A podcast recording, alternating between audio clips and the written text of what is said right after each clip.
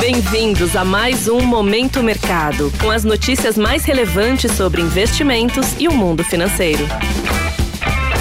Muito bom dia para você ligado no Momento Mercado. Eu sou Felipe França e bora para mais um episódio desse podcast que te informa e te atualiza sobre o mercado financeiro. Hoje vou falar sobre o fechamento do dia 26 e a abertura dos mercados de hoje, dia 27.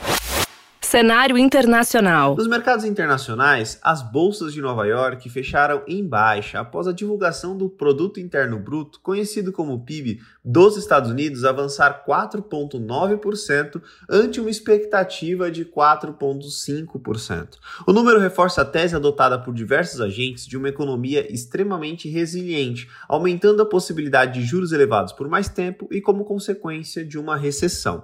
No entanto, a secretária do Tesouro e ex-presidente presidente do Banco Central, Janet Yellen, comemorou o número e defendeu que a possibilidade de um pouso suave na economia aumentou consideravelmente. Além disso, a temporada de balanços corporativos segue a todo vapor, com alguns resultados abaixo do esperado. Assim, o Dow Jones recuou 0,76, o S&P 500 teve baixa de 1,18 e o Nasdaq fechou em queda de 1,76%. Na renda fixa, o leilão de títulos do Tesouro com vencimento em 7 anos teve uma demanda acima do esperado, ampliando a pressão sobre as taxas que operaram no vermelho após a divulgação do crescimento econômico acima das expectativas. No câmbio, o índice DXY, que mede a variação do dólar ante uma cesta de moedas fortes, fechou praticamente estável. O euro, especificamente, foi enfraquecido após a decisão do Banco Central Europeu em manter a taxa de juros inalterada após seis altas consecutivas consecutivas. No petróleo, o dia também foi de baixa, com a preocupação de uma recessão dos Estados Unidos em 2024 no radar, dada a expectativa de juros altos por mais tempo.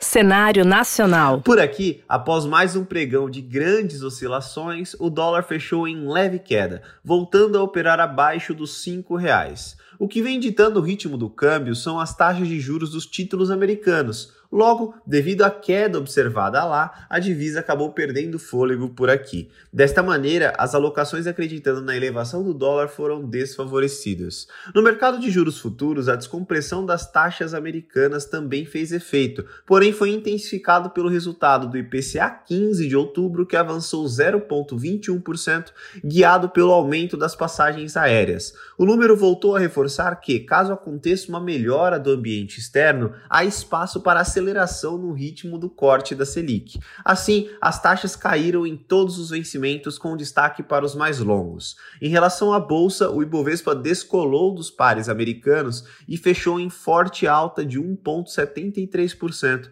retomando o nível dos 114 mil pontos. À exceção da Petrobras, que sofreu com a queda do petróleo, as ações de maior peso e liquidez na B3 mostraram sinal positivo ao longo da tarde, com destaque no fechamento para o setor metálico com Vale subindo mais de 2%, e grandes bancos, com Itaú subindo mais de 2%, Santander também e Bradesco.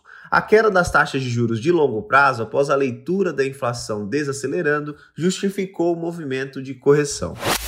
Pontos de atenção. Na agenda do dia, o foco será a divulgação da inflação ao consumidor dos Estados Unidos, apurada pelo índice PCI na sigla em inglês, sendo a medida preferida do Banco Central americano. Por aqui, destaque para o resultado primário do governo central. Sobre os mercados, agora pela manhã as bolsas asiáticas fecharam majoritariamente em alta após a queda das taxas americanas. Na Europa, os índices abriram sem direção única, já os futuros de Nova York estão em alta, guiados pelo avanço de Amazon e Intel no pré-mercado. E por fim, o EWZ, que é um fundo de índice que replica o índice de ações brasileiras negociadas em Nova York e tenta acompanhar o Ibovespa, opera em leve alta agora pela manhã. Dessa forma, termino mais um episódio do Momento Mercado. Desejo a você um ótimo dia, bons negócios e um bom final de semana. Valeu!